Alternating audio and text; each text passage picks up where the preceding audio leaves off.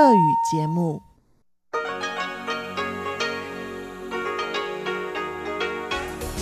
В эфире Международное радио Тайваня. Здравствуйте, дорогие друзья! Вы слушаете Международное радио Тайваня. В студии у микрофона Чечена Кулар. Сегодня 26 октября, понедельник, а это значит, что в ближайшее время вы услышите выпуск главных новостей и тематические передачи. Передачу Анны Бабковой «Вкусные истории», мою передачу «Сделано на Тайване», передачу Ивана Юмина «Хит-парад» и повтор передачи Лилии У «Учим китайский». Оставайтесь с нами.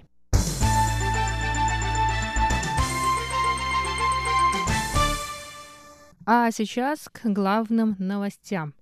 Новый посол Республики Никарагуа на Тайване Мирна Ривера вручила сегодня, 26 октября, верительную грамоту президенту Тайваня Цай Инвэнь. Цай приветствовала нового посла и рассказала, что Ривера получила образование в Тайваньском университете Минчуань по стипендии Министерства иностранных дел.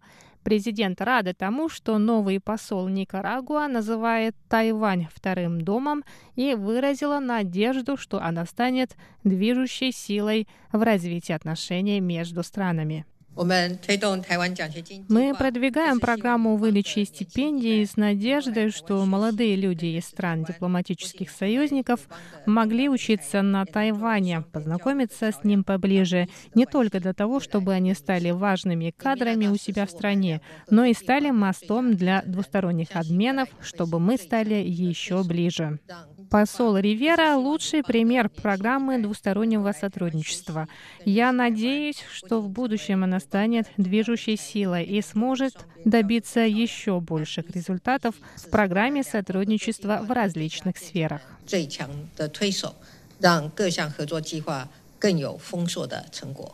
Несмотря на пандемию, Тайвань и Никарагуа в этом году достигли хороших результатов. С января по август импорт морепродуктов из Никарагуа на Тайвань вырос, а в сентябре руководство страны рассказало о планах поставлять тайваньскую продукцию в Никарагуа. Кроме того, почтовые службы Тайваня и Никарагуа подписали соглашение о сотрудничестве, что поможет снизить стоимость почтовых отправлений и сократит срок доставки посылок и писем между странами. Ца Инвэнь также поблагодарила руководство Никарагуа за слова поддержки, выраженные с трибуны на Генеральной Ассамблее Организации Объединенных Наций ранее в этом году.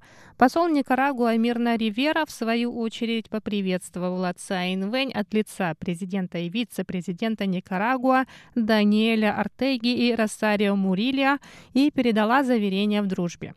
Ривера планирует укреплять торгово-экономические связи между странами и сотрудничество в других сферах.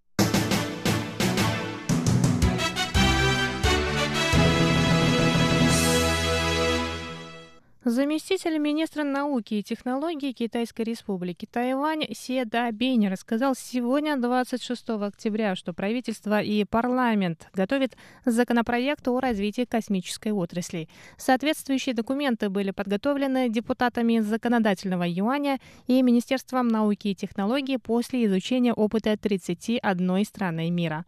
Согласно законопроекту, ответственность за развитие тайваньской космической отрасли будет нести Министерства науки и технологий, а Национальный космический центр при Национальной лаборатории прикладных исследований станет самостоятельной организацией. Кроме того, те, кто планирует запуск космических аппаратов с территории Тайваня, должны подать заявку за 6 месяцев. Тех, кто запускает без разрешения, ждет штраф в размере от 6 до 10 миллионов новых тайваньских долларов, а также срок заключения до 5 лет.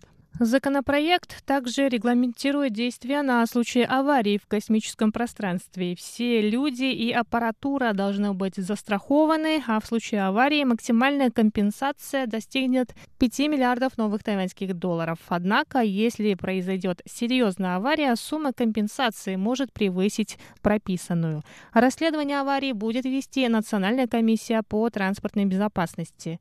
Также стало известно, что если космический аппарат добудет находят сведения, подпадающие под интересы национальной безопасности, информация должна быть передана правительству.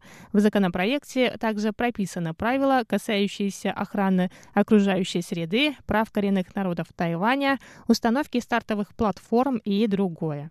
Замминистра Седа Абень рассказал, что Тайвань отнюдь не находится в стороне от мировой космической отрасли.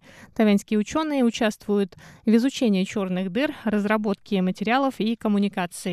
В будущем Тайвань планирует развивать мобильную спутниковую связь шестого поколения и активно развивать собственную космическую отрасль.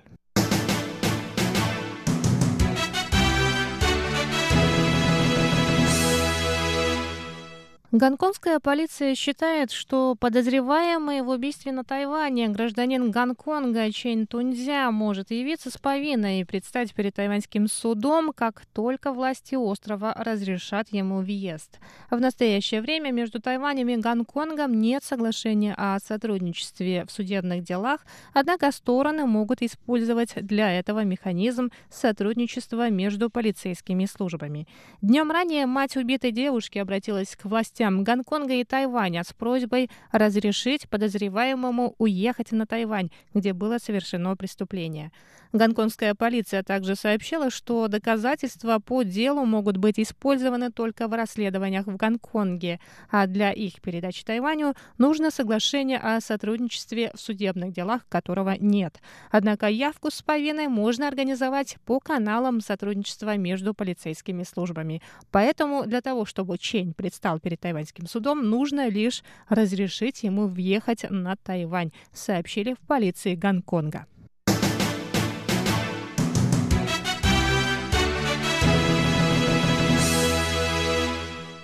За неделю до ежегодного гей-парада, который в этом году пройдет в Тайбэе 31 октября, активисты ЛГБТ-движения провели первый в Азии радужный веломарафон – Участники марафона стартовали 24 октября из района Симэнь в Тайбэе и отправились в Фулун, откуда на следующий день вернулись в столицу.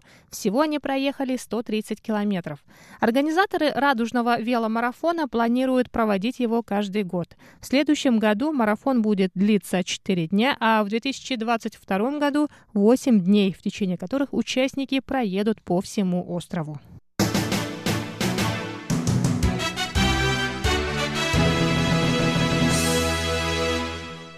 Это были главные новости 26 октября. Далее вы услышите передачи «Вкусные истории», «Сделано на Тайване», «Хит-парад» и повтор передачи «Учим китайский».